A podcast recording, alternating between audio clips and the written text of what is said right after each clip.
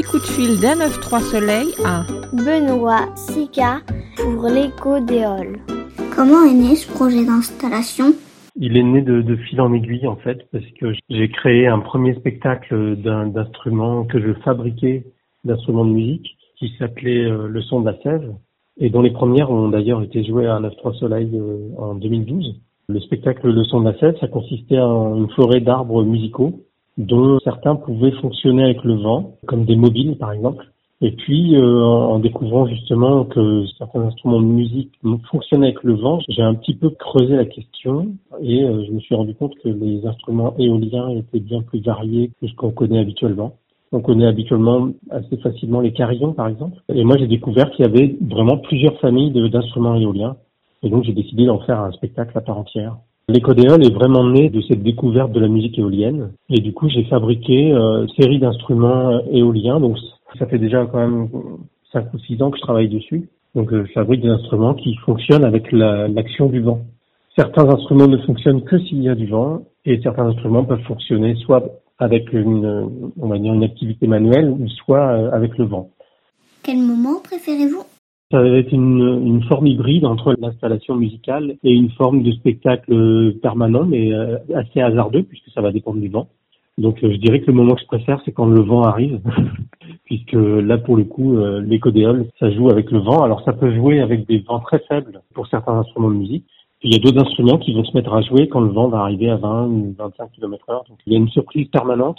C'est complètement hasardeux. Donc euh, du coup, y a les moments que je préfère, moi, c'est vraiment quand il y a un instrument qui se met à jouer euh, entre guillemets tout seul. C'est le vent qui les fait jouer, mais voilà, il y a quelque chose d'assez magique. Avez-vous un souvenir de tournée?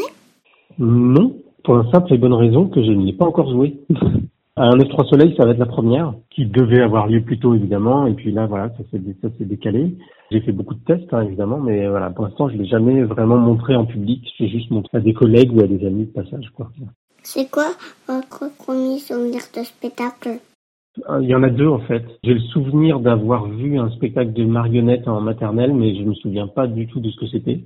J'ai plus le souvenir de l'ambiance euh, que ça générait. Et un peu plus tard, je crois que j'étais en C20, j'ai un souvenir d'un spectacle qui là n'était pas pour enfants, mais que j'étais allé voir avec mes parents, tout simplement parce que c'était mon institutrice qui jouait dedans. J'étais très content d'aller d'aller au théâtre parce que c'était ma maîtresse d'école qui jouait.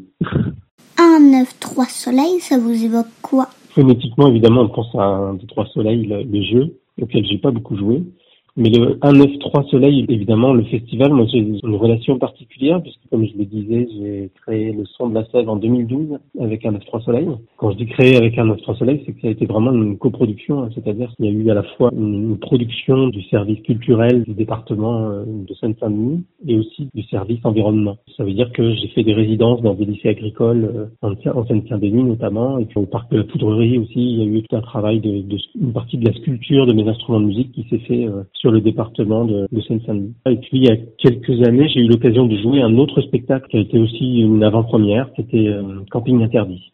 On va dire que je suis un, un habitué, presque un habitué du festival à 9 Soleil.